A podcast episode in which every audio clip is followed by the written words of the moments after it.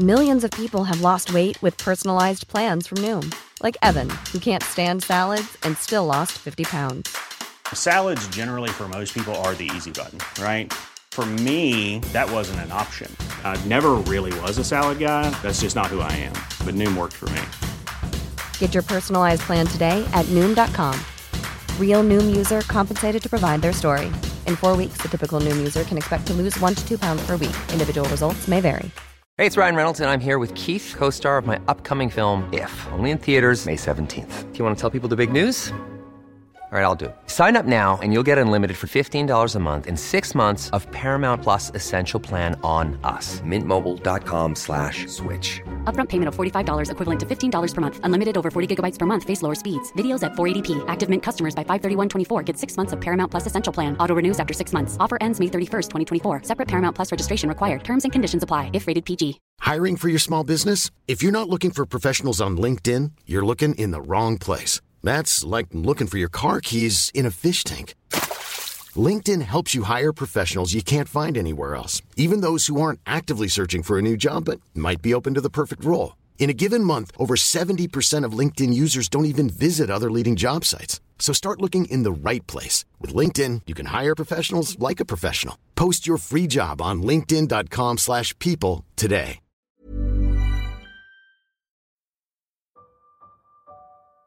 Hola, ¿qué tal? Les habla Pride y les doy la bienvenida otra vez a Terror para Llevar. El día de hoy, en conmemoración de fechas decembrinas, les traigo otro oscuro cuento de Navidad, titulado Magda. Historia escrita por el autor Thomas O. Narrada originalmente para mi canal de YouTube el 21 de diciembre del 2019. Si es que escucharon la historia del niño de la conducta perfecta, puede que esta historia se les haga un poco familiar. Ya verán por qué. No olviden seguirme en mi canal de YouTube, El Orgullo del Operador, para recibir y escuchar las más recientes narraciones de terror. También los invito a que me sigan en mis redes sociales.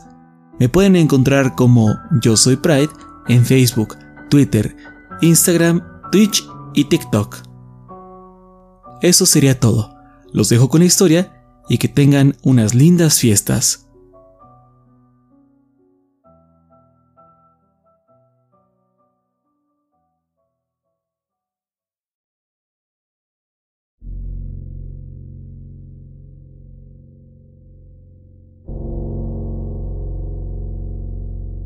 Algunos de nuestros recuerdos que más perduran están asociados a la Navidad.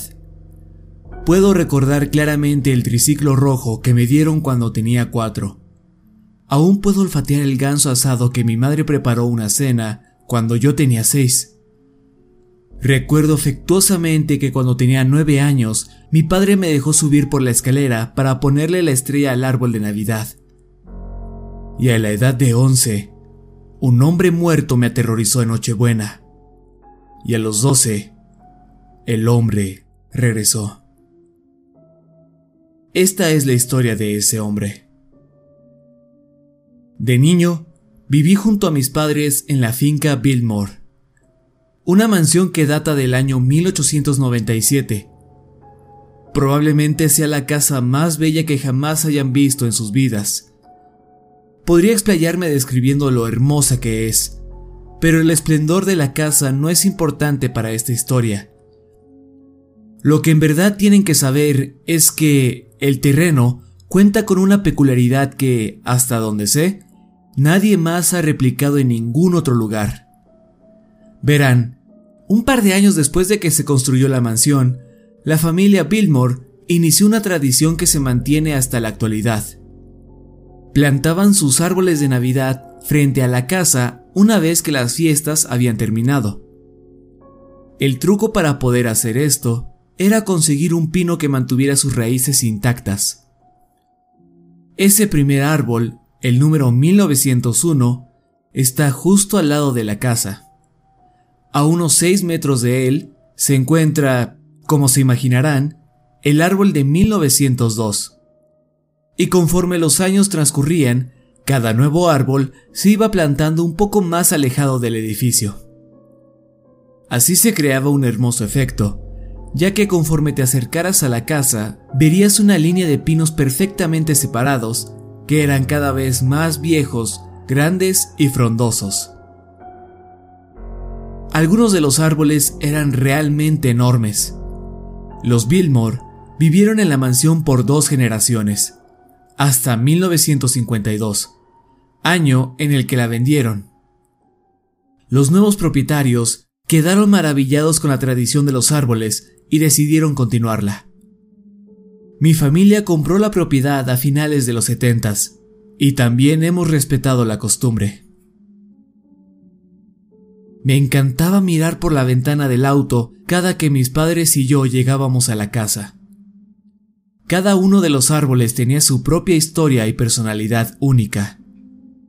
Cuando me aburría, salía de casa y corría al lado de los pinos. A veces, usaba el cronómetro de mi reloj para ver cuánto tiempo me llevaba a correr hasta el último y de regreso. Tres minutos y medio, en caso de que se lo pregunten. Fue durante una de esas carreras que noté algo extraño. Había un espacio vacío entre dos árboles que medía el doble de lo normal. Era como si otro árbol hubiese estado ahí antes, pero ya no. Desde el camino no era muy evidente, pues las cimas de los árboles eran gruesas y crecían muy cercas unas de otras. Pero si los inspeccionabas de cerca, era muy claro. Seguro que la mayoría no le hubiera dado mayor importancia al aparente árbol desaparecido. Pero para mí, era un gran misterio en mi propio jardín frontal. Pensé en ello todo el día, preguntándome qué le había pasado. Intrigado, conté el número de árboles que había entre la casa y el que no estaba. Eran 57 lo que significaba que el de 1958 era el desaparecido.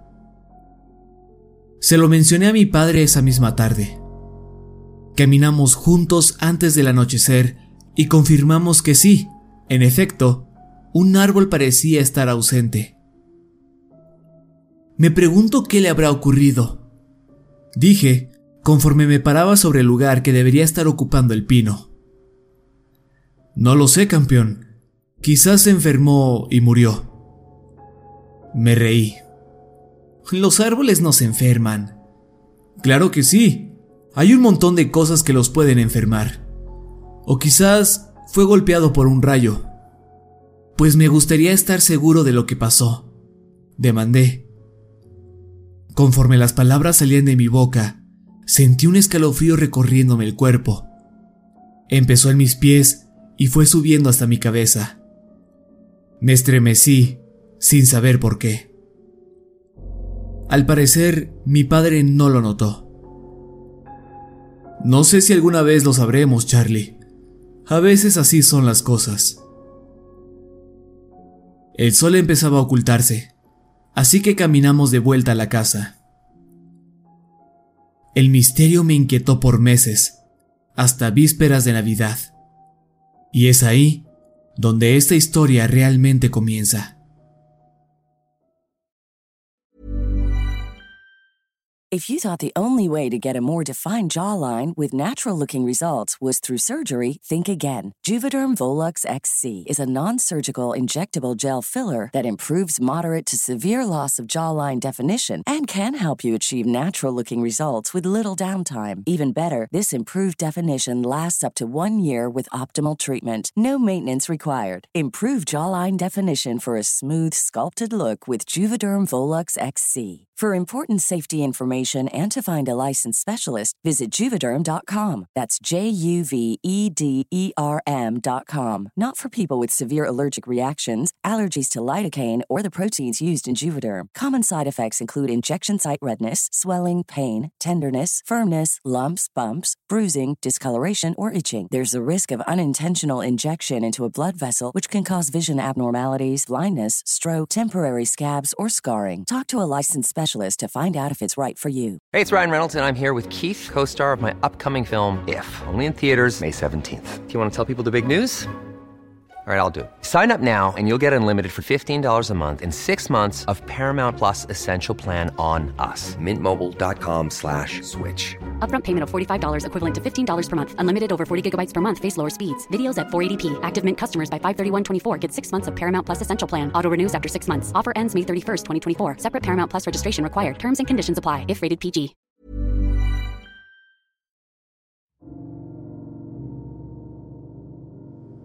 Era tarde cuando el hombre muerto llegó, varias horas después del festín navideño que tuve en familia. Intentaba dormir cuando noté, gracias a la pálida luz verde de mi reloj digital, que de la nada alguien estaba parado al pie de mi cama.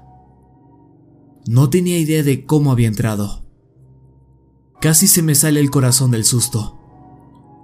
Fingí estar dormido, esperando que el hombre no me lastimara pero no logré engañarlo.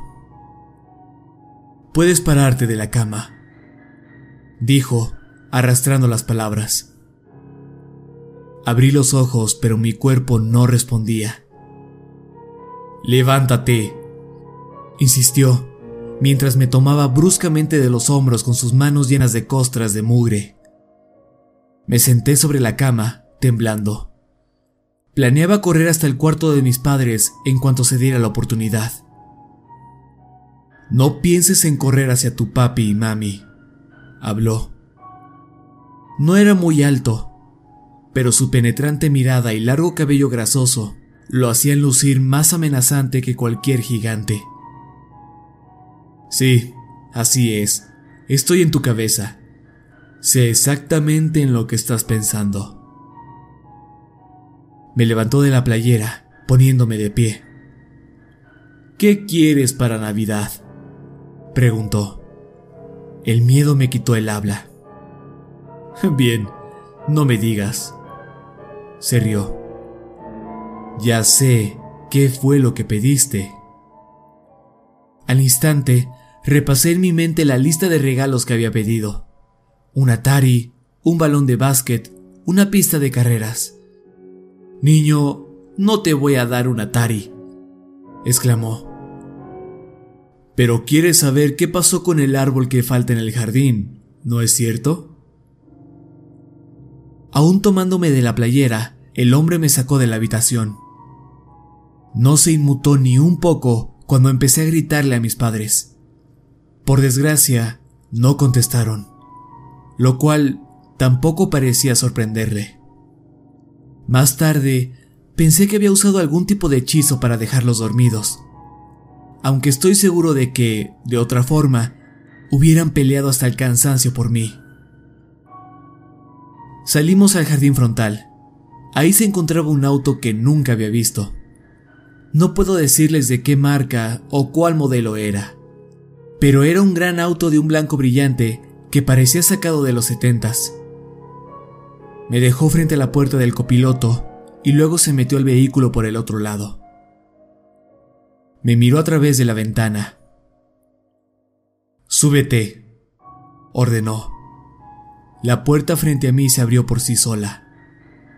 Sacudí la cabeza ligeramente en negación, a la par de que retrocedía.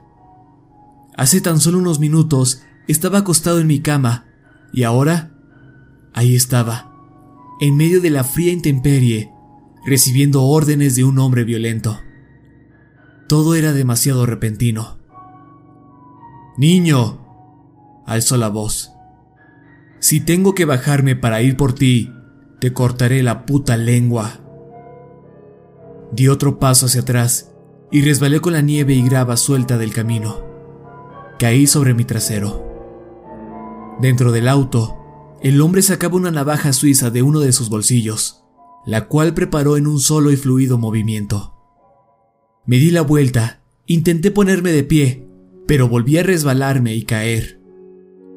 Escuché cómo se abría la puerta del auto y en cuestión de segundos ya se encontraba sobre mí. Ya me hiciste enojar, niño. Metió sus sucios dedos a mi boca y pellizcó mi lengua. Sacudí la cabeza con fuerza pero no pude zafarme. Cerró el puño con su otra mano y me golpeó un lado de la cabeza. Seguiré golpeándote si no te relajas. Obligado a obedecerlo, dejé de moverme. El hombre apretó mi lengua con más fuerza y la estiró, más de lo que creía posible. Levantó la cuchilla. Su hoja brilló con la luz de la luna y, empezando por uno de los lados, se dispuso a cortar mi lengua, como si fuera un pedazo de ternera derritiéndose bajo la presión del acero. Si alguna vez se han mordido la lengua, multipliquen ese dolor por mil y comprenderán lo que sentí en ese momento. Justo cuando creí que perdería la lengua, el hombre se detuvo y tiró la navaja al suelo, enfurecido. Esta hizo un sonido ceseante sobre la nieve. ¡Maldita sea! gritó el hombre. ¡Mira lo que me hiciste hacer! Sangre corría de mi boca sin cesar. El hombre sacó un grasiento trapo de una de sus bolsas traseras y me lo arrojó. ¡Límpiate! Temblando, pasé un dedo por la incisión que me había hecho para inspeccionar el daño. A pesar de que me dolía bastante, me sorprendí que en realidad la cortada no era tan profunda como había pensado en un inicio. Mi lengua estaba casi intacta. El hombre caminó de vuelta al auto y tomó asiento tras el volante. No tuvo que decir ni una palabra más. Su fulminante mirada me bastó para que no me atreviera a dar otro paso. Obediente, subí al asiento del pasajero y cerré la puerta. De un momento a otro, el leve rugido del motor en espera se tornó muy ruidoso. Escuché cómo tierra y grava salían disparadas por las llantas traseras mientras me recargaba de súbito contra el asiento debido a la increíble fuerza de la aceleración. No manches la tapicería de sangre, espetó el hombre sin apartar la mirada del camino. Jódete, imbécil, respondí desafiante, mientras mis lágrimas me recorrían las mejillas y se mezclaban con la sangre de mi boca. Aún así, me aseguré de limpiar toda la sangre con el trapo. El carro vibraba a la par de que una densa niebla nos envolvía, y el camino por el que viajábamos lentamente se transformaba de una moderna carretera de asfalto a un sendero de tierra que no reconocía. Tuve el presentimiento de que a donde sea que fuésemos, no era un lugar accesible para cualquiera. El vehículo se sacudía cada que pasaba por un tope. El hombre no disminuyó la velocidad. De hecho, aceleró, haciendo el trayecto de lo más incómodo para mí. Pronto, vi un edificio a lo lejos. Su silueta era dibujada por la luz de la luna y la nieve. Al acercarnos, vi su pintura gris descarapelada. Varias láminas de acero servían como techo para la estructura. La única entrada era un portón que se abría mientras nos acercábamos. Al entrar, observé el entorno. El garaje era mucho más grande de lo que aparentaba por fuera. Grasa y aceite cubrían las paredes, y viejas herramientas yacían peligrosamente por el piso. El lugar solo estaba iluminado gracias a una bombilla que colgaba del techo, así como de una deteriorada ventana por la cual se escabullía la luz de la luna. El hombre se detuvo en el interior e hizo gruñir el motor antes de apagarlo. ¡Mierda! Se quejó al mismo tiempo que golpeaba el volante. No entendía por qué estaba tan molesto. No te bajes del carro, te mandó. Bajó del vehículo y se dirigió a una pequeña habitación que se encontraba en una esquina de la cochera. Entró y cerró la puerta de golpe. Hice como me dijo y me quedé en mi asiento, sangrando en silencio. No pasó mucho antes de que el pedazo de tela se llenara con mi sangre, y tuve que escoger entre dos opciones desfavorables. Salir del auto en contra de las instrucciones del hombre o llenar los asientos de sangre, también desobedeciéndolo. Inspeccioné el interior del carro y, sorprendentemente, estaba en perfectas condiciones. Dudoso, Me bajé justo cuando el trapo absorbía su última gota de sangre. La siguiente cayó al piso del garaje. Una nueva voz surgió de la oscuridad. Se ve que eso duele. El único foco del sitio iluminaba en forma de cono la habitación. La voz provenía más allá de la luz. Está bien, puedes acercarte. La nueva voz era mucho menos agresiva que la del hombre que cortó mi lengua. Esperé a que mis ojos se ajustaran a las condiciones del lugar y tras unos momentos pude distinguir la silueta de una persona que estaba sentada en el piso, la cual suspiró al ver que no me le quería acercar. Ah, ok. Espera un minuto. Yo iré hacia ti. Escuché el repiqueteo de cadenas cuando se puso de pie. Luego, un estruendoso sonido de metal siendo arrastrado sobre cemento inundó el cuarto. Conforme se acercaba la luz, noté un motor de automóvil atado a él por las cadenas. Pujaba y se quejaba al arrastrar su carga. La cacofonía metálica hizo que me estremeciera. Las cadenas le rodeaban el cuerpo, aseguradas con seis robustos candados. Medían varios metros de largo y en el otro extremo estaban adheridas al enorme bloque de hierro. Ese hombre, un desdichado, no iría a ningún lugar rápido. ¿Acaso él te hizo eso? Apuntó a mi boca. Sí. El desdichado se rió. pues entonces la cagó. Se acercó un poco más y estudió mi rostro. Esa es mucha sangre. No tiene permitido hacerle eso a los niños. Nos estudiamos mutuamente por un momento. Su cara estaba cubierta de grasa. Llevaba puesto unos overoles azules. Lucía de 20 años tal vez. Unos 20 años muy largos y duros. ¿Qué hiciste para hacerlo enojar tanto? Preguntó. No suele cometer errores como este. Me encogí de hombros. Hmm, algo tuvo que ser. El desdichado se rascó la cabeza. ¿Cómo te llamas? Charlie Morrison. El dolor y la hinchazón de mi lengua hacían que hablar fuera casi imposible. ¿Dijiste Charlie Morrison? Ajá. Asentí. Meditó un poco más. El nombre no suena importante. ¿Dónde vives, Charlie? Cinca Manthor. Ajá, chilló. Eso es. Eso es lo que lo puso tan mal. Tuvo que regresar a ese lugar. Me le quedé viendo, completamente en blanco, esperando una explicación. Eh, verás, a personas como Corbin, apuntó a la oficina donde el hombre había desaparecido. No les agrada visitar lugares que les recuerdan a cuando estaban vivos. Corbin, el nombre del sujeto, era Corbin. Me preguntaba si tal vez sería un apellido o algo. El desdichado siguió balbuceando. Después de que el Estado lo sentenció a la silla en el 74, se convirtió en algo así como un hombre nuevo. Se volvió un discípulo del que crea las reglas, Rule Maker.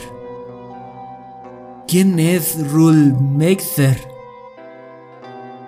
El pobre hombre frente a mí parecía desesperado por una charla amigable. ¿Sabes? He estado aquí 10 años y aún no lo he averiguado por completo. Lo único que sé es que es una especie de demonio. No conozco su nombre, así que solo lo llamo Rule Maker, pues parece que él le pone todo tipo de reglas a Corbin. De lo que sí estoy seguro es que él manda a Corbin cada Navidad a destruir la vida de ciertos niños. Visita los mismos una y otra vez. Son parte de algún plan maestro, aunque ignoro cuál sea este y su propósito. Desde el interior de la oficina salió una estrepitosa y profunda voz que hablaba en un lenguaje inhumano.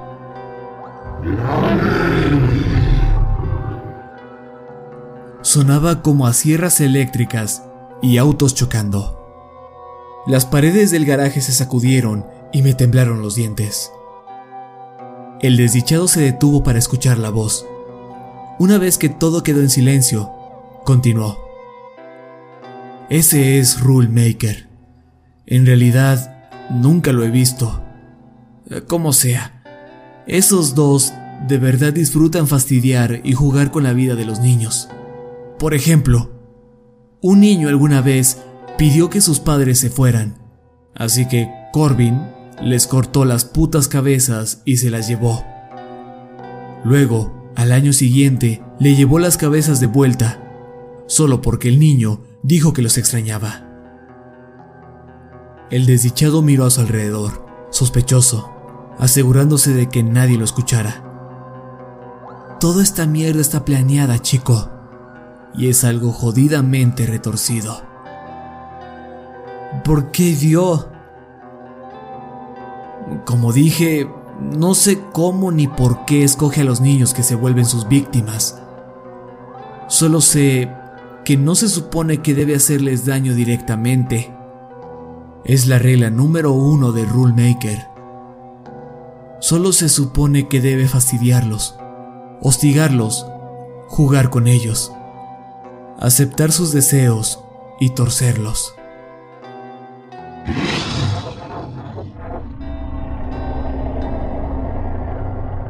La estruendosa voz se manifestó nuevamente, y esta vez pude escuchar a Corbin discutir en el mismo indescifrable lenguaje.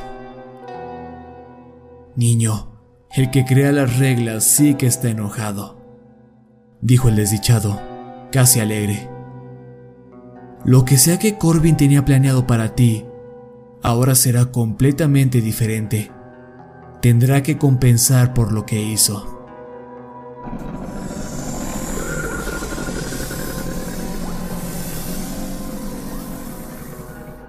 La voz del demonio explotó nuevamente.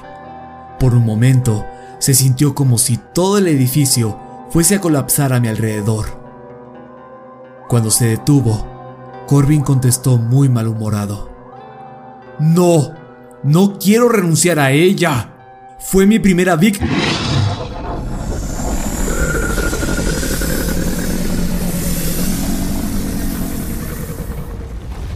Lo interrumpió el grito de Rulemaker el cual fue tan potente que varias grietas se formaron en la sucia ventana y pedazos de pintura cayeron del techo. Bien, lo haré. Espetó iracundo, pero resignado. La puerta de la oficina se abrió y Corbin salió de espaldas lentamente. Hizo una leve reverencia conforme pasaba por la puerta. La expresión de rabia en su rostro empezaba a desaparecer. Así se hará. exclamó al interior de la habitación, recobrando la calma. Luego, cerró la puerta tras de sí. Al darse la vuelta, me vio hablando con el desdichado. Deja de hablarle o te cortaré la mano, le dijo Corbin a mi nuevo conocido. Sí, señor, espetó el desdichado y lo saludó. Vuelve al auto, me ordenó Corbin. Como ya no lo quería hacer enojar, salté al asiento del pasajero, al mismo tiempo que la puerta del garaje empezaba a elevarse. En el espejo retrovisor alcancé a ver al desdichado, levantando la mano y despidiéndose. Antes de que el portón estuviese abierto del todo, el auto salió disparado, evitando por un pelo chocar con la puerta de la cochera. Lo último que vi del desdichado fue que estaba de pie. Lucía abatido en medio de un montón de humo sucio y negro. El auto irrumpió en la niebla del camino. La luz de sus faros rebotaba en la niebla frente a nosotros y parecía que nos envolvía un aura luminiscente. El motor gruñía y se quejaba cuando Corbin cambiaba de velocidad. No podía ver más allá de un metro de distancia, pero a Corbin no le importaba la nula visibilidad. Él aceleró. Vi el velocímetro. 200 kilómetros por hora. 205. 210. 215. Estaba mareado. Mi cabeza se sentía pesada. Me recosté contra el asiento y cerré los ojos. El sonido del motor sonaba cada vez más y más fuerte hasta que se desvaneció por completo.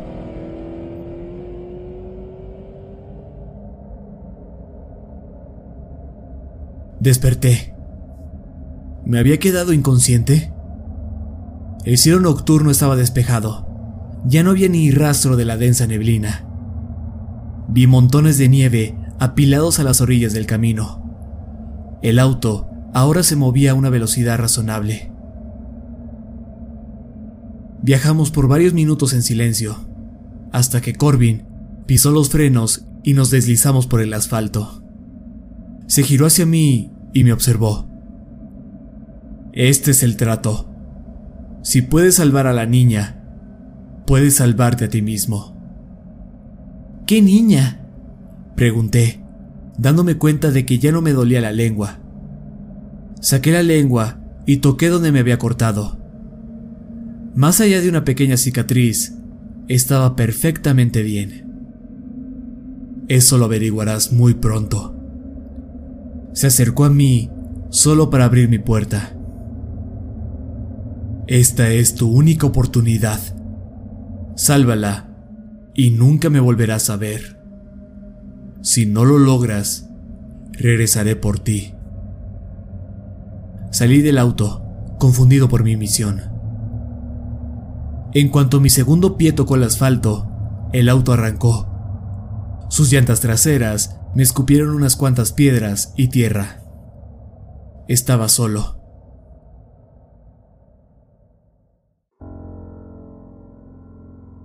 Observé mis alrededores. El camino en el que me encontraba se zigzagueaba entre el bosque. La luz de la luna que se reflejaba en la nieve ayudaba a iluminar un poco. Una de las colinas cercanas lucía familiar, como algo que había visto cerca de mi casa. Caminé en esa dirección y la subí en cuestión de minutos. Desde la cima, alcancé a ver la mansión Billmore. No obstante, al acercarme, noté que algo no cuadraba. Los autos estacionados frente al edificio no eran los de mis padres. Eran autos clásicos que no reconocía. Conforme me acercaba, noté más detalles que confirmaban que algo no estaba del todo bien. Las cortinas en las ventanas eran de otros colores. Las pequeñas plantas e incluso los árboles de Navidad que formaban una magnífica línea parecían ser mucho más pequeños a comparación de la última vez que los vi. La puerta principal se abrió y una pareja muy bien vestida salió. La mujer, que sostenía algunos regalos delicadamente envueltos, descendió de los pocos escalones de la entrada, seguida por un hombre. Inmersos en su conversación, fueron a uno de los autos y abrieron la cajuela. ¿Hola? Les grité. Ambos giraron sus cabezas, como si hubieran escuchado algo. Un grito, desde muy lejos, aunque en realidad estaba bastante cerca. ¿Escuchaste eso? inquirió la mujer. El hombre se encogió de hombros. Momentos después, un chico, que tal vez era un par de años más joven que yo, emergió de la casa y corrió hacia la pareja. Cierra la puerta, indicó el hombre al niño, y revisa que tenga seguro. El niño corrió de vuelta a las escaleras para hacer como le indicó su padre. ¿Pueden... ¿Pueden ayudarme? Pregunté, inseguro. No respondieron. los tres entraron al carro. Podía escuchar un poco de su conversación mientras lo hacían. Estaban preocupados de llegar tarde a la que sea que fuese la reunión a la que iban. El niño cantaba para sí una canción navideña. Sus conversaciones no eran importantes para mí, al menos hasta que escuché a la mujer decir ese nombre, Corbin. Me congelé de inmediato y escuché con atención. Así que puse a Corbin a trabajar, más que nada en cosas de jardinería en el patio trasero. Pero también lo hice cavar un hoyo para el árbol de Navidad. ¿Tan pronto? Preguntó el hombre que asumo era su esposo. Apenas si es Nochebuena, Eve. ¿Cuál es la prisa? ¿Has visto el árbol últimamente? Está seco. Si esperamos mucho, no habrá árbol que poner enfrente, y no romperemos esta tradición de cincuenta y tantos años, no mientras yo esté aquí. El esposo asintió. Supongo que sí está algo seco, y puede que no sea del todo seguro. Encendió el motor y la familia se alejó del hogar sin percatarse de mi presencia. Asomándome por la ventana, pude ver el salón festivamente adornado con el árbol de Navidad y luces que colgaban por todos lados. Con creciente preocupación, noté que las decoraciones eran muy diferentes a las que había puesto con mi familia. Caminé alrededor de la casa, buscando una ventana por la que pudiera entrar, y a través de cada una de ellas pude ver que los muebles y decoraciones del interior eran distintas a las que se supone que estaban ahí. Pero decidí que no ganaría nada quedándome afuera. Tenía una tarea, una misión. Tenía que seguir adelante. Fui a una de las puertas laterales e intenté abrirla. Sin embargo, descubrí que no podía sujetar el picaporte. Al apretar mi mano, sentí la manija muy suave, como si estuviera hecha de masa, y poco a poco mi mano se hundió en su elástica superficie. Suspiré y aparté la mano. Recobré la compostura y volví a intentarlo, esta vez empujando la puerta misma.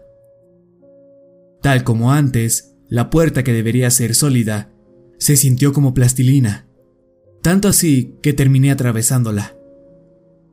Ya había pasado mi brazo, pero seguí empujando. Poco después, mi hombro también estaba del otro lado. Luego pasé mi pierna izquierda. Estaba a la mitad, una parte adentro y otra afuera. Fue una sensación muy rara. Continué, tomé aire y pasé mi cabeza y el resto de mi cuerpo. Por fin había entrado. Me di la vuelta y vi la puerta por la cual acababa de cruzar. Seguía siendo tan sólida como una roca. Exploré la casa, confundido y enojado porque no estaba como debería. Finalmente, en la pared de la cocina, me topé un calendario. Era de 1958. Ya sospechaba que no estaba en mi época, pero eso lo confirmaba. Continué caminando por la casa, buscando a la niña que se supone debería salvar. Subí las escaleras que, extrañamente, soportaron mi peso sin problema. No se pusieron elásticas como la puerta. No había nadie arriba. Era claro que la familia y la servidumbre se habían tomado la noche. Cuando miré por la ventana al final del pasillo, vi una pequeña y acogedora estructura que parecía ser un cobertizo. De una de sus ventanas salía luz, y una sombra moviéndose se alcanzaba a ver por debajo de su puerta. Ese edificio era algo que nunca había visto. No existía en mi tiempo Dado a que la casa principal estaba vacía, salí y me dirigí a la extraña estructura. Mientras me acercaba, se me hizo evidente que el cobertizo no estaba ni de cerca en tan buen estado como la mansión. ¿Hola? Alcé la voz al asomarme por la ventana. Pude ver que la estructura constaba de dos habitaciones, siendo la principal una especie de taller y un almacén de herramientas al mismo tiempo. Sin embargo, también mostraba señas de que alguien había hecho del lugar su refugio, pues había una hielera y un sofá en una de las paredes. En la esquina, pude ver la espalda de un hombre que parecía estar arreglando una podadora. Su lanudo cabello le cubría los hombros. Algo dentro de mí sabía de quién se trataba. Corbin. Escuché la voz del desdichado en mi cabeza. Eh, verás, a personas como Corbin no les agrada visitar lugares que les recuerdan a cuando estaban vivos. Estaba claro que 30 años antes de mi época, Corbin había vivido a las afueras de la mansión Billmore y fungió como personal de mantenimiento. Mi meta yacía en alguna parte dentro de ese cobertizo. Estaba seguro de ello.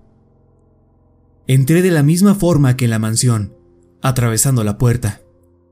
Parecía que Corbin no me había escuchado hasta que lo hizo. El traqueteo de la llave con la que trabajaba se detuvo de repente y levantó la cabeza. ¿Quién anda ahí? preguntó. Me congelé.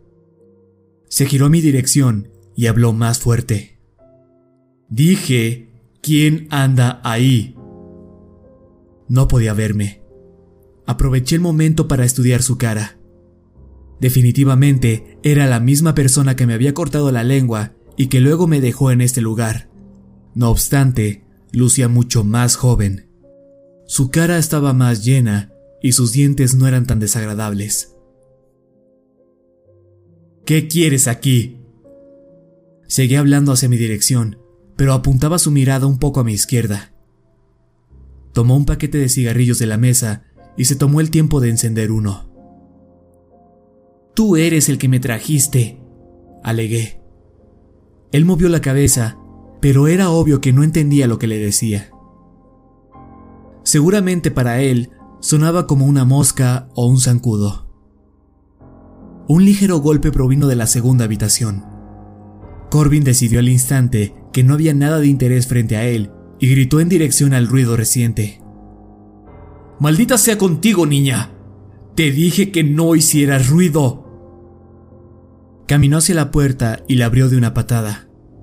Del otro lado, había una niña sentada sobre el suelo. Estaba encadenada a un poste. Se veía miserable con ese desgastado vestido gris y pantuflas. Tendría unos 12 o 13 años.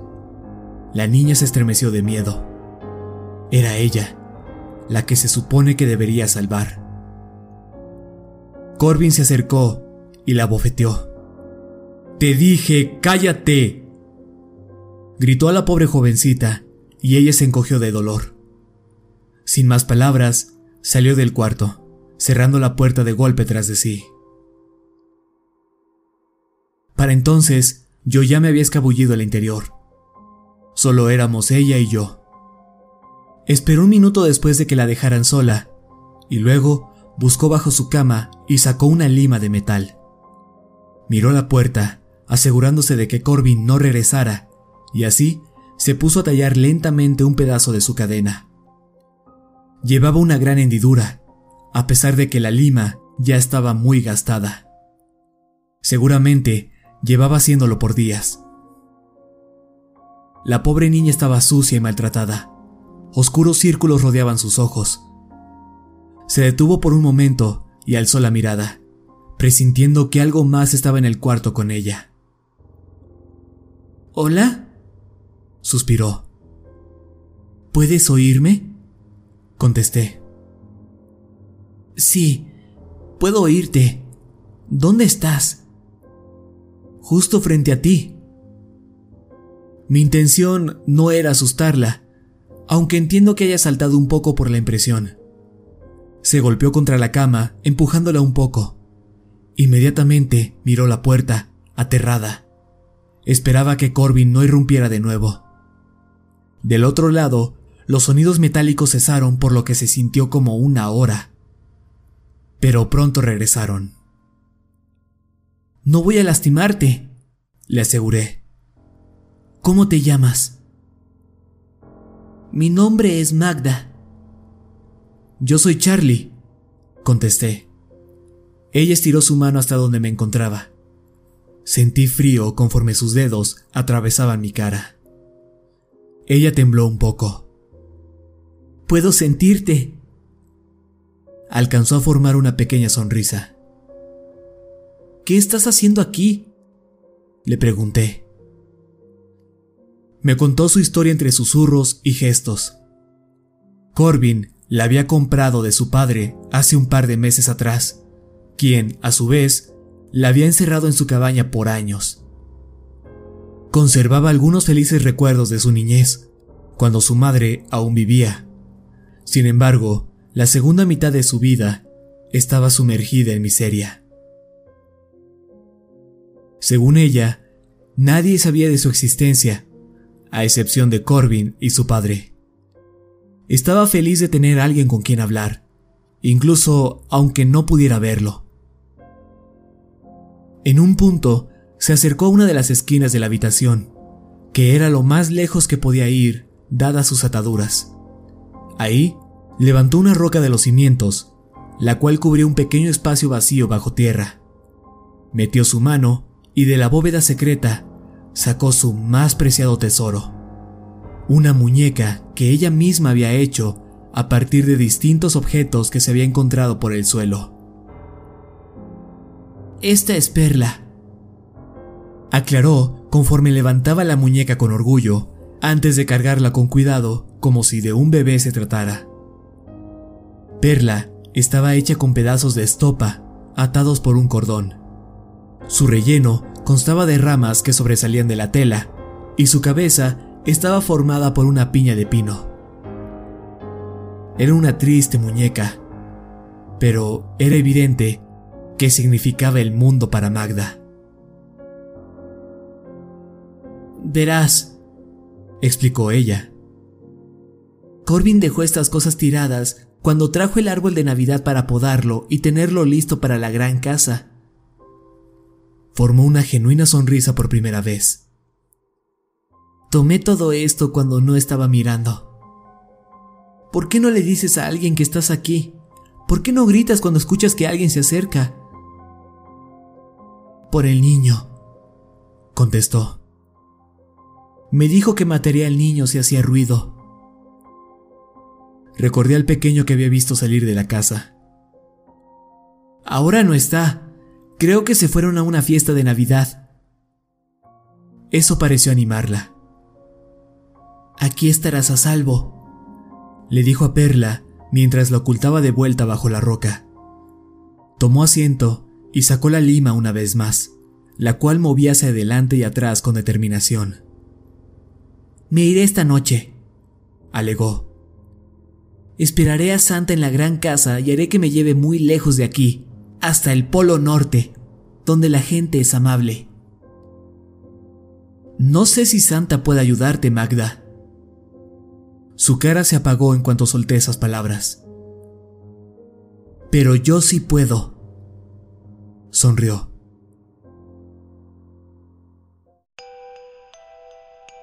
Juntos ideamos un plan. Yo intentaría llevar a Corbin al exterior, haciendo todo el ruido que pudiera. Una vez distraído, Magda se escabulliría y correría hasta la mansión, donde llamaría a la policía por teléfono. Solo marca cero y la operadora te conectará. Le instruí. No esperes a Santa. Tras varios minutos, Magda por fin se había liberado de sus cadenas y podía moverse libremente. Fui hacia el cuarto principal, donde Corbin aún trabajaba en su maldita podadora. Usando todo mi aliento, grité su nombre. ¡Corbin! Levantó bruscamente la cabeza. ¡Estoy aquí! ¿Qué carajos está pasando hoy? Su agitación era evidente. Se puso de pie. ¿Quién es? Estoy afuera. Grité mientras atravesaba la pared hacia el exterior. Dio un paso hacia la puerta de enfrente. Luego, lo pensó mejor y fue hacia la habitación de Magda. Abrió la puerta de par en par solo para encontrarse a la niña durmiendo sobre el suelo, envuelta en sus cadenas. Dejando a la pequeña en su lugar, cruzó el cobertizo hacia la puerta principal. La abrió con tal fuerza que casi se sale de sus bisagras. Sacudió su cabeza mirando a ambos lados, buscando la fuente de la distracción. Alejándome un poco del lugar, volví a alzar la voz. ¡Por aquí! Pude ver cómo las orejas de Corbin se movieron levemente conforme trataba de comprender qué estaba escuchando. Tomó un tentativo paso al exterior, pero parecía que no quería alejarse más. Le grité que fuera a buscarme. Se estremeció momentáneamente, pero luego una acalorada y maligna sonrisa apareció en su rostro. Cualquiera que sea el hijo de puta que está allá afuera, más te vale correr. Sacó la navaja de su bolsillo y dejó el cobertizo acercándose a mí. Detrás suyo vi cómo Magda salía lentamente de su cuarto. Su frágil silueta era una ventaja en esa situación, pues podía pasar desapercibida con facilidad. Continué llamando a Corbin, quien se había alejado diez pasos de la choza. Magda tardó unos segundos más en llegar al umbral de la puerta. La sonrisa desapareció del rostro de Corbin, siendo reemplazada por una mirada desconcertante mientras se rascaba la nuca. Magda titubeó, insegura de si debía continuar o no. Empezó a temblar.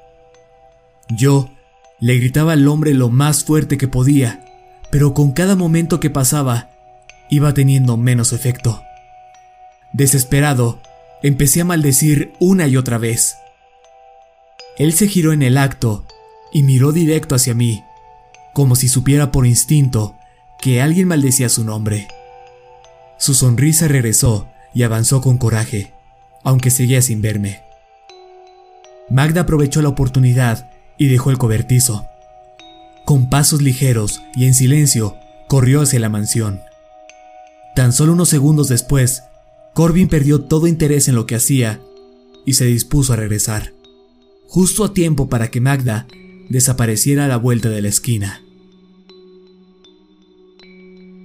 Seguía la niña, rogando porque ya hubiese llamado a la policía como lo habíamos planeado.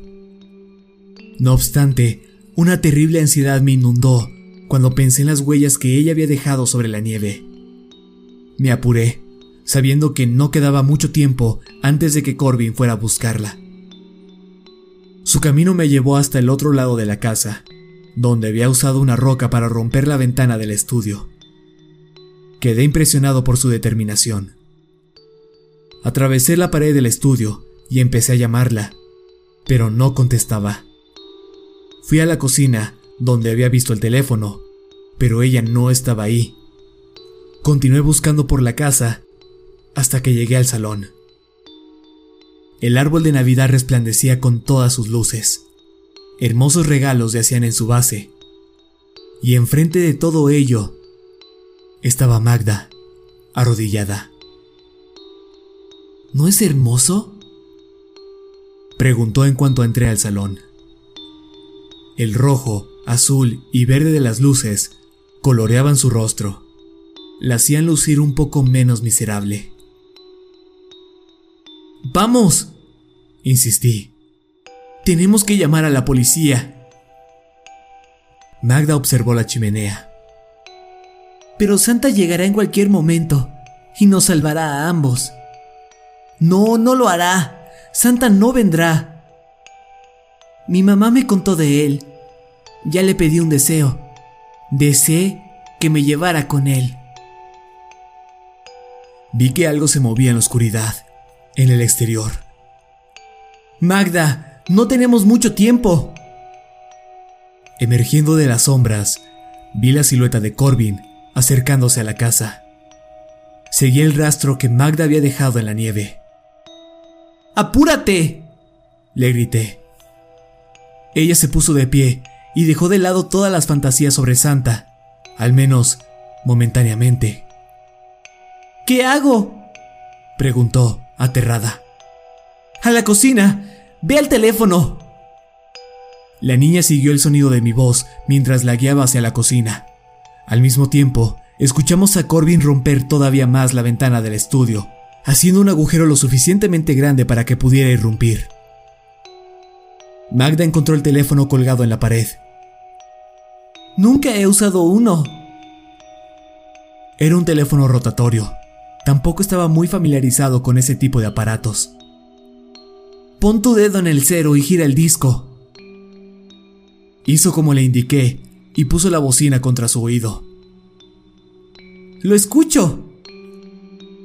Los pesados pasos de Corbin hacían eco por los pasillos. ¿Dónde estás, pequeña perra? No hay tiempo, chilló Magda.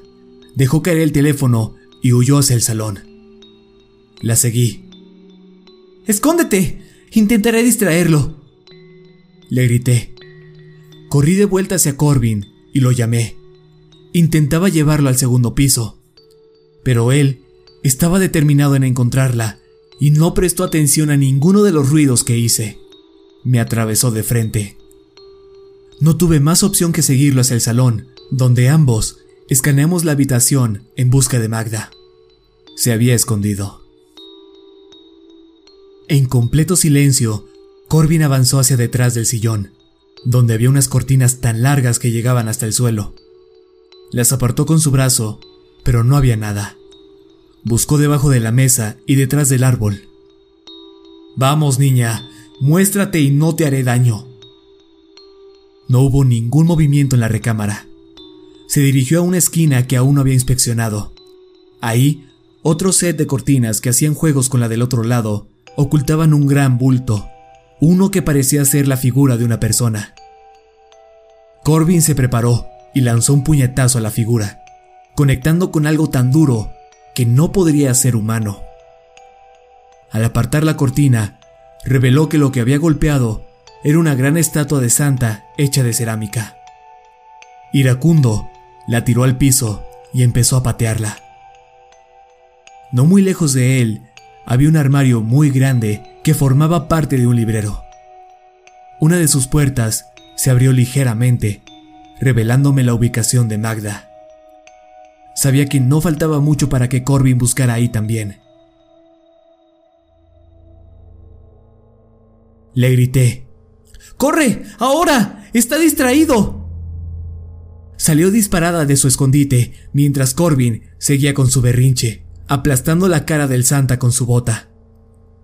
Ella corrió mucho más rápido de lo que su desnutrido cuerpo hubiera sugerido, casi lo suficiente como para escapar del cuarto. Pero Corbin quien alcanzó a verla por el rabillo del ojo, era mucho más veloz. La alcanzó justo cuando salía de la habitación, jalándola hacia atrás del cabello. Ella cayó al suelo y se deslizó hacia el centro del cuarto.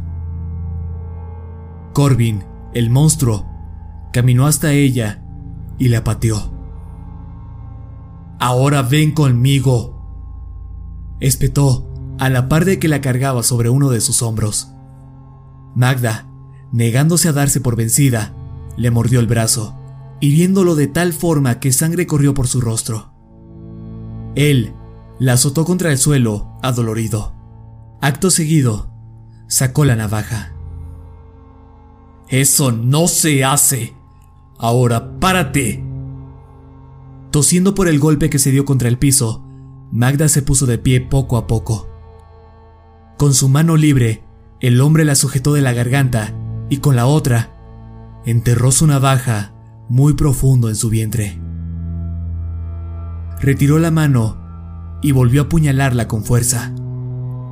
Sangre comenzó a derramarse por sus heridas y manchaba la alfombra que yacía bajo sus pies. Un poco de sangre salpicó las paredes, ensuciándolas, casi mezclándose con las decoraciones de temporada.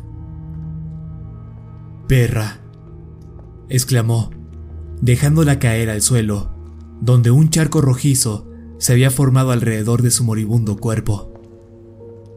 Me arrodillé a su lado e intenté sostenerle la mano, pero solo la atravesé. Aquí estoy, le dije. No estás sola. Me alegra que estés aquí conmigo dijo débilmente. Corbin la miró como si se estuviera volviendo loca. Me quedé a su lado. El tiempo entre cada suspiro iba en aumento, hasta que, finalmente, dejó de respirar. Corbin parecía nervioso mientras observaba el cuerpo y la sangre a su alrededor. Podía leer su expresión e intentaba averiguar cómo deshacerse del desastre que había causado. Tras unos instantes, asintió con la cabeza como si hubiera dado con una solución. Casi sin esfuerzo, cargó el cuerpo de Magda y salió de la habitación. Yo me quedé atrás, devastado por lo que acababa de presenciar. Pronto me di cuenta que estaba inmóvil. Acompañado por mi fracaso, había perdido cualquiera que haya sido el poder que me permitía moverme. Lentamente, el cuarto a mi alrededor empezó a desvanecerse. Una de las últimas cosas que recuerdo fue ver a Corbin regresando al salón. Él observaba toda la sangre. Se quitó la camisa intentando absorber lo que pudiera con ella, pero no había manera de limpiarla toda miró al árbol de Navidad y sintió sus secas ramas. Se fue por un momento, solo para volver con una botella de algún líquido, el cual esparció por todo el árbol y el piso circundante. El líquido demostró su propósito en cuanto le prendió fuego al árbol, ya que éste se envolvió en llamas en un instante. Caminó de espaldas, viendo y alejándose del fuego que había creado. Las llamas se esparcieron por las paredes que devoraron las manchas de sangre. El charco en el suelo empezó a hervir y emitir humo por el calor. Corbin dejó el salón y minutos después escuché el motor de un auto. Un profundo y poderoso motor rugió hacia la noche y luego desapareció en la distancia. Yo, por mi parte, estaba rodeado por el fuego. Era un sentimiento bastante peculiar. Podía sentir cómo aumentaba la temperatura, pero sin el dolor que debería haberme causado. A pesar de la luz que emitían las llamas, mi visión continuaba oscureciéndose. No pasó mucho antes de que lo único que pudiera ver fuese la nada. Solo podía escuchar al fuego devorándolo todo. Luego, desaparecí del lugar.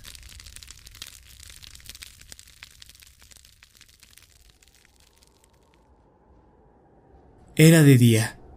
Me encontraba acostado sobre la nieve, no muy lejos de la mansión. Me di cuenta de inmediato que estaba de vuelta en mi época. El auto de mi padre estaba estacionado en el jardín, y la casa, aquella que había visto ser consumida por las llamas, estaba intacta, mostrando con orgullo a través de la ventana el árbol de Navidad que yacía en su interior. Me puse de pie y me tambaleé hacia la casa, encontrando a mis padres en su cuarto, sanos y salvos. Juré dejar de pensar en los eventos de la noche anterior e intentaría disfrutar la Navidad tanto como pudiera, a pesar de que al mover mi lengua contra el interior de mi boca, podía sentir una cicatriz en uno de sus lados.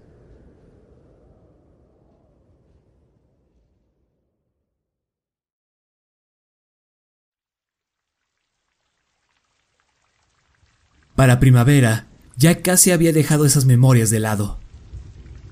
Encontrar con qué distraerme fue muy útil. La escuela, amigos y ese tipo de cosas ayudaban a concentrarme en el presente e hicieron más fácil el convencerme de que todo el asunto había sido solo un horrible sueño. Según el desdichado, Corbin regresaría cada año, pero sentí que, con olvidarme de lo ocurrido, de alguna manera se acabaría todo el maldito asunto. Siguiendo la tradición, plantamos nuestro árbol de Navidad enfrente. Ahora, la línea de pinos era más larga, por lo que me dispuse a correr hasta el nuevo extremo en tiempo récord. Fue un cálido día de abril que, preparando mi cronómetro, empecé a correr. Pasé 10, 20 y más de 30 árboles a una asombrosa velocidad. Sin embargo, Después de un rato mis pulmones empezaron a arder. Mantén el ritmo, pensé. Cambié de correr a toda velocidad a un trote ligero viendo el reloj de mi muñeca.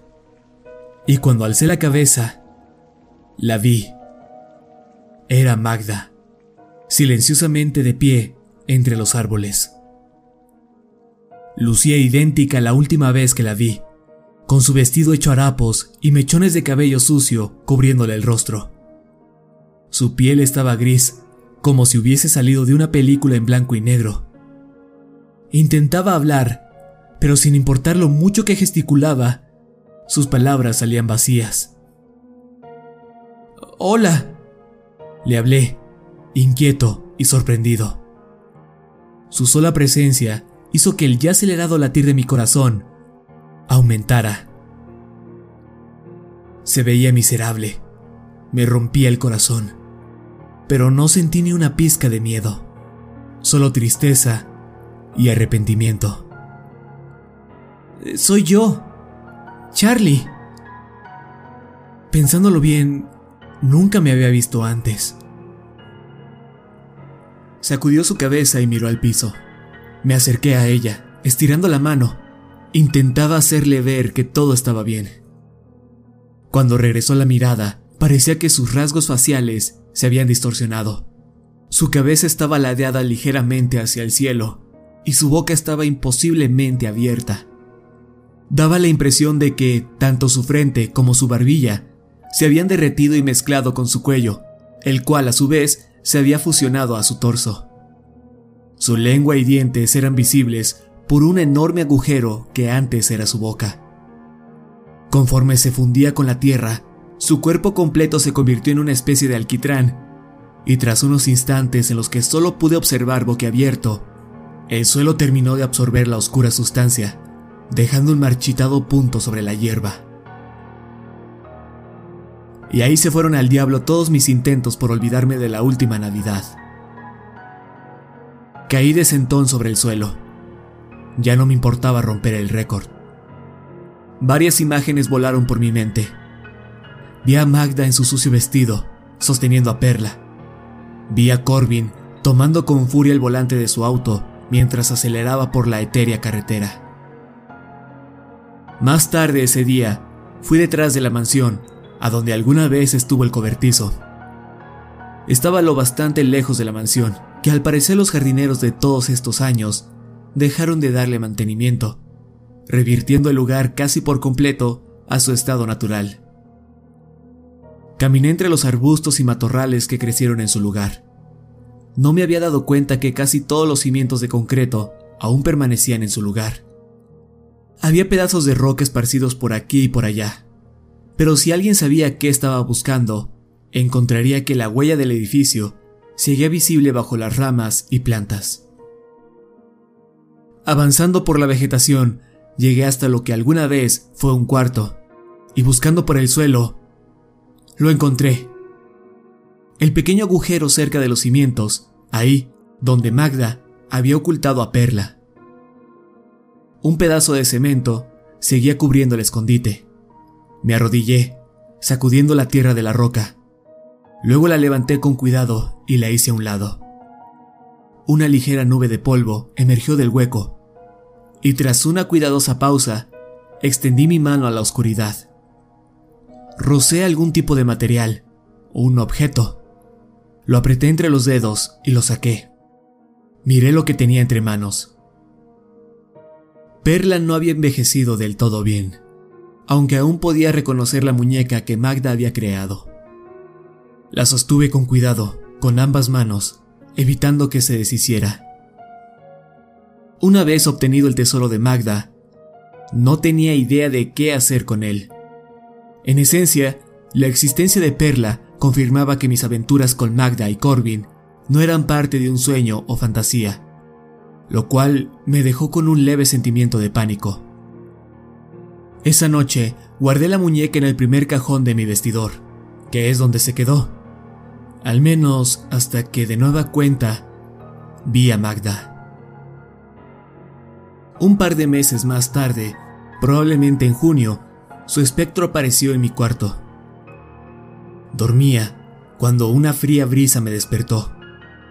Maldije la ventana abierta y jalé mi cobija aún más para taparme el rostro. Y entonces la vi. Justo como la vez anterior, su piel era grisácea. La luz de la luna se filtraba en mi habitación, apenas iluminando a la niña frente a mí. Nuevamente, no sentí miedo. Su boca se abría y cerraba, aunque lo único que pude escuchar fue el sonido del viento que volaba por mi recámara. Lentamente, apuntó al cajón de mi vestidor. ¿Qué quieres que haga? Le pregunté. Ella seguía apuntando al mueble hasta que partes de ella empezaron a desprenderse. Primero, su dedo. Se separó de la mano y cayó al suelo, donde se deshizo al contacto como si fuera humo. El resto de su brazo se cayó a pedazos. Luego, su cabeza simplemente rodó hacia adelante, precipitándose al piso. También desapareció. El resto de su cuerpo se deshizo poco a poco hasta desvanecerse por completo. A partir de entonces, empecé a llevar a Perla a todas partes en mis bolsillos. Era demasiado grande y tenerla en mis pantalones era incómodo, pero parecía que Magda se había esforzado mucho en enviarme un mensaje, aunque no estaba seguro de cuál era. Aún así, tuve el presentimiento de que era mejor siempre tener a Perla cerca. Consideré muchas veces decirle a mis padres lo que pasó.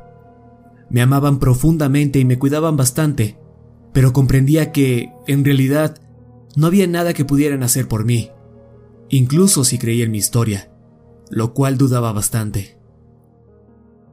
Por otro lado, tuve una conversación muy interesante con mi papá sobre el árbol de 1958, aquel que faltaba. Él había ido al pueblo a hablar con algunos de los residentes que llevaban más tiempo viviendo aquí, y le contaron que casi una mitad de la mansión se incendió en algún punto de los 50. Aparentemente el fuego empezó con el árbol de Navidad. Me explicó. Enseguida, le dedicó un vistazo a la habitación en la que nos encontrábamos. Hicieron un maravilloso trabajo al reconstruir la casa. No parece haber distinción entre la estructura original y la nueva. Comentó.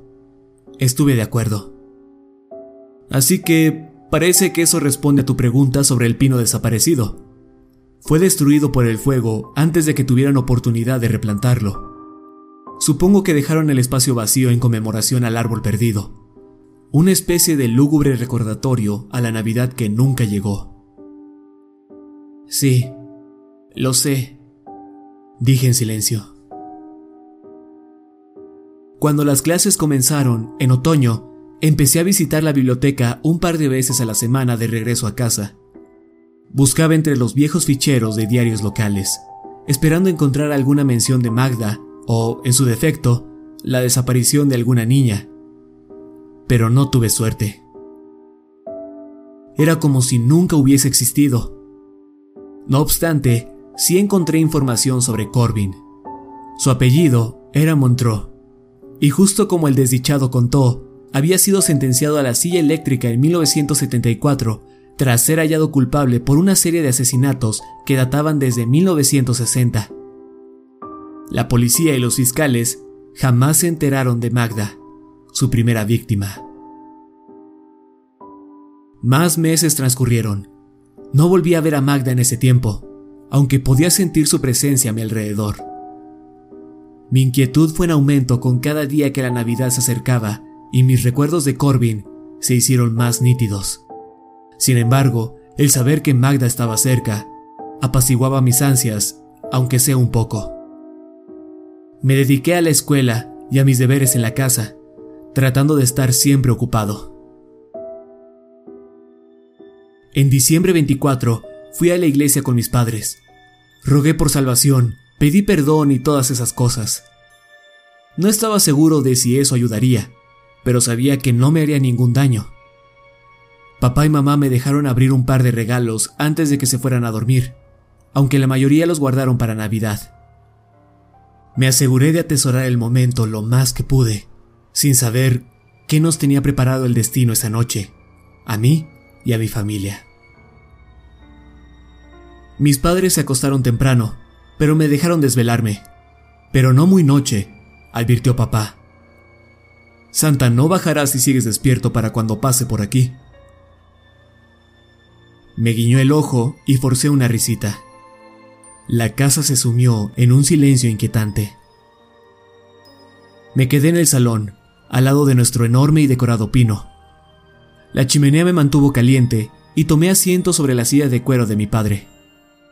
La vieja casa chilló y crujió a la par de que la noche se enfriaba. Tomé una cobija, me tapé hasta la barbilla y esperé en silencio. Puede que me haya quedado dormido, por lo que no recuerdo qué hora era cuando escuché el leve ronroneo de un motor. Me incorporé sobre la silla. En verdad está pasando, pensé. El sonido aumentó, ya que su fuente se acercaba cada vez más. Los faros delanteros iluminaron la habitación y proyectaban unas mórbidas sombras en las paredes. El auto se detuvo justo frente a la ventana del salón, pero el motor seguía andando. Rugió una vez y luego una segunda ocasión aún más potente. Fue ahí cuando perdí la compostura. Había jurado que confrontaría a Corbin de frente y no intentaría huir, pero en ese momento, al escuchar los gruñidos del auto, sintiendo el calor de sus luces, lancé mi cobija y corrí a la habitación de mis padres en el segundo piso. Llegué hasta la puerta y choqué contra ella cuando intenté girar la manija. Bien podría haber sido una pared de ladrillos, ya que no se dio ni un centímetro sin importar cuánto intentara abrirla y empujarla. Afuera, escuché a Corbin apagar el motor. El completo silencio que le siguió fue perturbado por el sonido de la puerta del auto cerrándose y las consiguientes pisadas sobre la nieve acercándose a la casa. No podía escuchar ni un ruido proviniendo de la habitación de mis padres. Recé al mismo tiempo que caminaba hacia las escaleras. Asomé mi cabeza por el barandal e inspeccioné el primer piso. La luz de la chimenea parpadeaba en el salón, aunque lo que yo observaba era la oscuridad. La voz de Corbin fracturó el aire. Ya puedes bajar. Esperé al pie de las escaleras. No me hagas enojar otra vez, niño. Estoy en la cocina. Bajé las escaleras con unas piernas que apenas si podían soportar mi peso. Mis piernas parecían de goma y yo me sentía tan pesado como una tonelada. Él estaba en la cocina, buscando algo en el refrigerador. no dejaste ni leche ni galletas, exclamó con una sádica carcajada. Cerró la puerta del electrodoméstico, mostrándose por fin ante mí. Sostenía una pierna de pavo con la que apuntó hacia la mesa. Siéntate, ordenó antes de morder la carne. Con su otra mano cargaba un galón de leche, al cual le dio un gran sorbo en cuanto tragó aquel primer bocado de pavo. Ambos nos sentamos en la mesa, uno frente al otro. Así que... Fallaste, niño. Probó otro bocado antes de seguir. Tuviste una oportunidad de salvar a Mari y la desperdiciaste. Prácticamente no cambiaste nada de lo que pasó esa noche. Es casi como si no hubieses estado ahí. Murió de la misma forma. Su nombre es Magda. Corregí. Eso no es tan importante. Sin duda, no cambia el hecho de que sigue siendo una perra muerta. Intenté mirarlo con desprecio, pero temblaba tanto que ni siquiera podía mantener contacto visual. En cambio, mis ojos se dirigieron al piso. Corbin miró la cocina. Nunca me importó esta casa. Puso la botella de leche contra sus labios y se terminó el contenido de esta, casi un galón entero. Eructó fuertemente y volvió a hablar. No me gusta este lugar en lo absoluto. No me gusta estar aquí y definitivamente tú tampoco me agradas. El problema es que yo no escojo a quien me llama. O escucho tus pensamientos o no. Y si te escucho, básicamente estás jodido. Corbin dejó caer la pieza de pavo al suelo y sacó un cigarrillo. Una pequeña llama emergió de uno de sus dedos y encendió el cigarro. Le dio una larga calada y continuó. No me emociona la idea de volver aquí cada año, pero mientras sigas con vida, tengo que hacerlo. Verás, no puedo herir físicamente a los niños que visito, al menos no mientras son jóvenes. Pero puedo matar a sus familias. Carajo, incluso puedo matar a sus perros y quitarles todas sus posesiones más preciadas. Año tras año regreso, cada vez arrebatándoles algo más. Creo que mi amigo de la cochera ya te lo explicó. Me observó desde su lado de la mesa, de tal forma que pude sentir su mirada penetrándome el cráneo. Haré un trato contigo.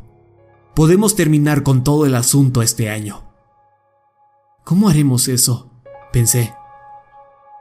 Renunciarás a tu protección, alegó lentamente con un tono de absoluta seriedad. Luego relajó su ánimo. Eso sería todo.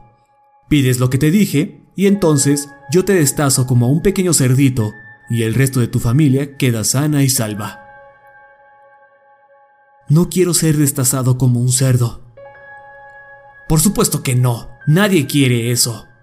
Eso es lo que lo hace tan jodidamente divertido. Pero te diré que, si no accedes, me aseguraré de que desees haberlo hecho apuntó a la habitación de mis padres. ¿Recuerdas cuando deseaste por fin vencer a tu papá en básquetbol? Recordé que, meses atrás, mi padre y yo fuimos a jugar al parque. Después de que él me venciera con facilidad, tuve ese deseo. Supongo que llegué a la edad en la que ya no me dejaba ganar. Corbin dejó que el recuerdo se sentara en mi cabeza y retomó la charla. Bueno, ya no tendrás problemas ganándole a tu papá si le corto los putos brazos, ¿verdad? ¿Y recuerdas cuando anhelaste tener un hermanito o una hermanita? Asentí con la cabeza. Bien, me alegra que lo recuerdes. Solo digamos que también me encargaré de eso. Solo que no será tu papi el que haga el depósito. Sonrió enfermizamente. Y eso solo es el principio. Terminarán muertos, tarde o temprano, así como todos tus seres queridos y aquellas personas por las que te preocupas. Claro, solo después de que me haya divertido con ellos. Ok, solo mátame, pensé. No, tienes que decirlo fuerte y claro. Mata... Dudé incapaz de decirlo por completo. ¡Dilo! ¡Mátame! exclamé finalmente con lágrimas a punto de derramarse por mis mejillas. Se recargó contra la silla, relajado, dándole otra calada al cigarrillo. ¿Y bien? agregó. No sabía qué es lo que quería. Al menos intenta hacerlo interesante para mí, ya me tomé la molestia de venir hasta acá, ¿sabes? Volvió a inhalar y luego lanzó su cigarro al piso. ¿Eres estúpido? ¡Corre!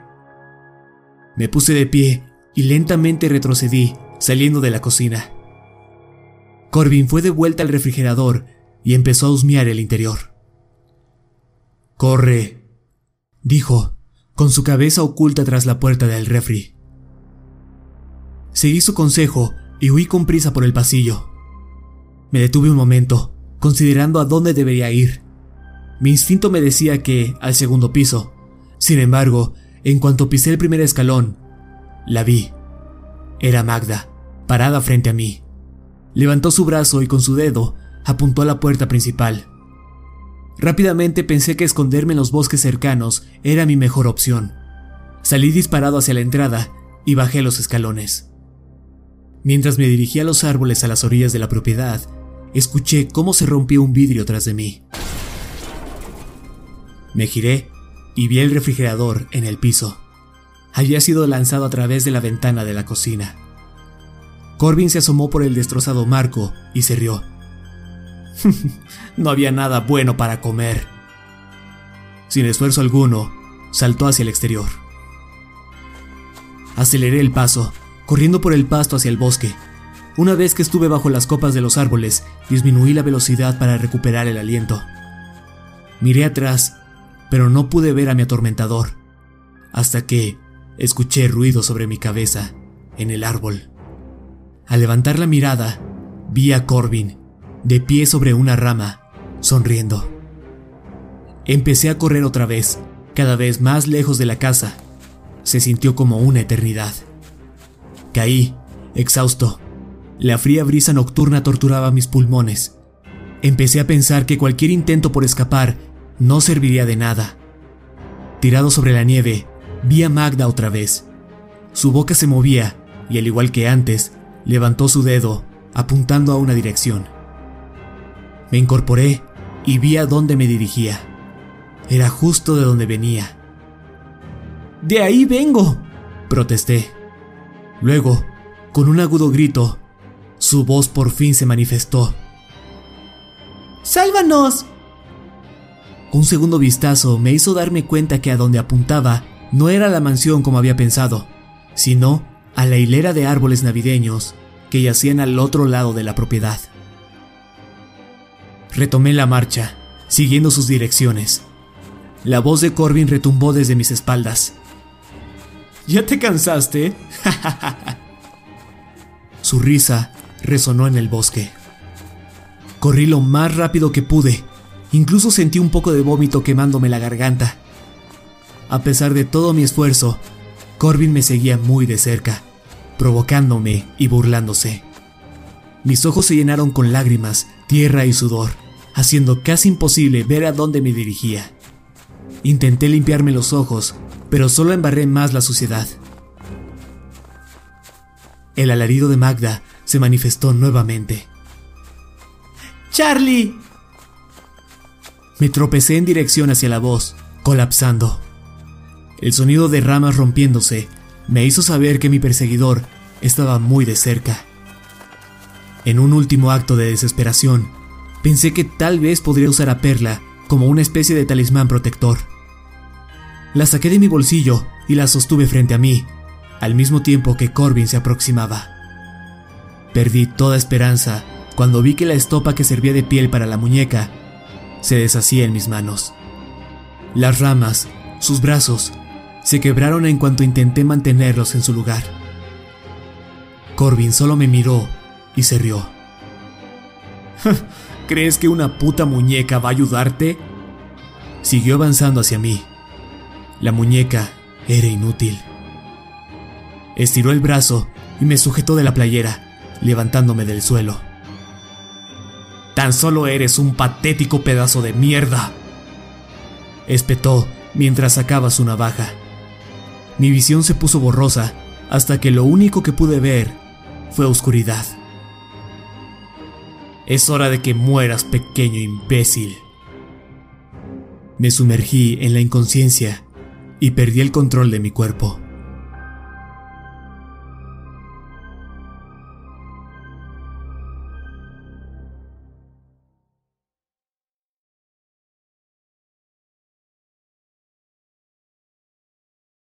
¿Y luego qué pasó? preguntó mi hijo, ansioso. Le contaba la misma historia que a ustedes, aunque para él la censuré un poco.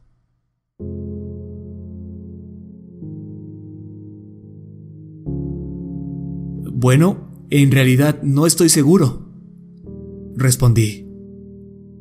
¿A qué te refieres? ¿A dónde se fue Corbin? Miré el rostro de mi hijo, iluminado por los últimos rayos de sol de esa tarde que entraban por la ventana de mi estudio. Noté cómo fruncía el ceño mientras intentaba darle sentido a lo que acababa de escuchar. Tenía la misma edad que yo cuando vi a Corbin por primera vez Miró por la ventana, al jardín de la finca Billmore. Gracias a que estábamos en el segundo piso, la vista era espectacular. No sé a dónde se fue. Supongo que regresó a su cochera. Todo lo que sé es que desperté a la mañana siguiente, tirado en el mismo lugar donde me dejó. Me quité la nieve de encima y me arrastré de regreso a casa. Nunca más volví a ver a Magda. ¿Y la abuela y el abuelo? ¿Estaban bien? Sí, estaban bien. Mis padres, quienes tuvieron vidas plenas y felices, murieron de causas naturales hace unos años. Jamás se enteraron de lo ocurrido. ¿Por qué no te mató? No lo sé. Continué examinando la reacción de mi hijo ante lo que le contaba. No quería asustarlo de más. Supongo que es raro que, de entre todas las noches, escogiera la víspera de Navidad para contarle una historia de terror a mi hijo. Pero tenía buenas razones para ello. Primero que nada, era terapéutico por fin contarle a alguien lo que pasó hace tantos años. Tenía la edad perfecta para creerme, pero era lo suficientemente grande para razonarlo, si es que así lo deseaba. Segundo, quería asegurarme de que Corbin no lo había visitado. Y al juzgar por sus respuestas, afortunadamente, nunca se ha topado a ese hombre. Por último, le conté la historia porque me preguntó qué había pasado con el árbol de 1958. Y, para ser claro, mi hijo no preguntó por qué no estaba el pino, como yo lo hice alguna vez. En su lugar, su duda era por qué ese árbol era tan grande. Continué con la historia. Muy bien. ¿Puedes adivinar cuál era el sitio al que Magda me guió? ¿El lugar donde desperté esa Navidad? Donde yace el árbol 1958, ¿verdad? Sí, contesté. Cuando perdí el conocimiento, dejé caer a Perla justo en ese lugar. ¿Y recuerdas de qué estaba hecha la muñeca? Los engranajes de su mente se pusieron a trabajar. ¿Una piña de pino? Asentí con la cabeza. En primavera, noté que un nuevo árbol crecía en ese punto. Para cuando llegó la próxima Navidad, ya medía más de tres metros de alto. Mi hijo, quien era mucho más inteligente que yo a su edad, comentó al respecto. Los árboles no crecen así de rápido, y ni siquiera lo plantaste correctamente. Solo dejaste caer una piña de más de 30 años en la nieve. Estoy al tanto de eso, y no puedo explicarlo del todo. Todo lo que sé es que el árbol continuó creciendo a un ritmo tremendo. Después de unos años, era tan grande como los otros pinos que llevaban décadas ahí. Y ahora es el más alto de todos, y por mucho. Mi hijo se rascó la cabeza pensando al mismo tiempo que miraba por la ventana. La agonizante luz de sol pintaba la nieve de un dorado brillante y dibujaba las siluetas de los árboles en el cielo. El fuego de la chimenea crujía apaciblemente a nuestras espaldas y las luces festivas que colgaban por fuera se encendieron automáticamente iluminando la casa. Apuesto a que Magda está enterrada bajo ese árbol. Esa fue su conclusión. Me quedé sin palabras. Tenía razón. A veces la verdad es tan evidente que puedes pasarla por alto si es que la buscas muy de cerca. Nunca verás la pintura completa si te la pasas inspeccionando cada pinceleada por separado. Sin embargo, de la nada, todo cobró sentido. Casi me sentí avergonzado de no haberlo deducido por mi cuenta. Corbin, al tanto de que sus jefes regresarían esa noche, Necesitaba un lugar para deshacerse rápidamente del cuerpo. Y qué mejor lugar que el agujero que él mismo ya había empezado a cavar. Además, ya no lo necesitaría. ¿Papá? habló mi hijo, sacándome del trance. Creo que tienes razón, hijo. ¡Wow! Por 40 años, tuve la impresión de que le había fallado a Magda. No obstante, por fin me di cuenta que cuando tiré a Perla en ese preciso lugar, le di a su espíritu los medios necesarios para dejar su marca en el mundo. Era la niña que nadie sabía que existía. La niña cuya vida entera fue borrada sin dejar rastro. El árbol servía como una lápida, un recordatorio mucho más grande y significativo que cualquier frase tallada en una piedra. Una manera por la cual podría ser recordada una forma para evitar que la quiten de la historia por completo. Todo este tiempo, su espíritu ha hecho crecer el árbol hacia el cielo. Es por eso que es tan grande. No pude salvar su vida, pero sea lo que sea que haya hecho esa noche, de alguna manera, salvó su alma. No puedo decir que entiendo del todo cómo sé estas cosas. Solo sé, de todo corazón, que estoy en lo correcto.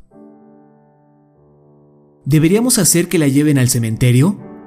Preguntó mi hijo, de nuevo, trayéndome de vuelta a la realidad. No, creo que por fin es feliz en donde está. Puse mi mano en su hombro y ambos observamos el árbol de Magda. ¿Sabes?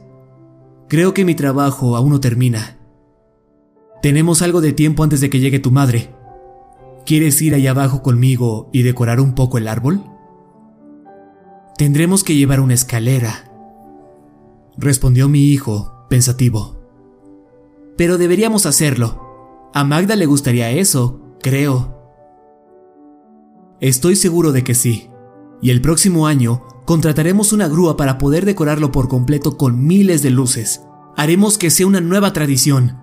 Será el árbol de Navidad más grande del estado, tal vez del mundo.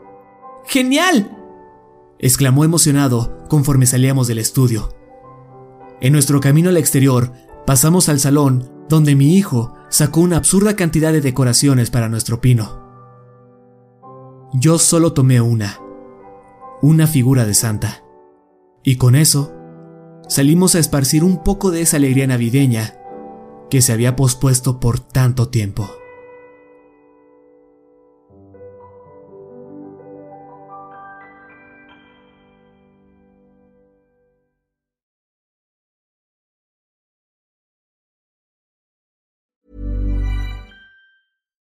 Hi, I'm Daniel, founder of Pretty Litter. Cats and cat owners deserve better than any old fashioned litter. That's why I teamed up with scientists and veterinarians to create Pretty Litter. Its innovative crystal formula has superior odor control and weighs up to 80% less than clay litter.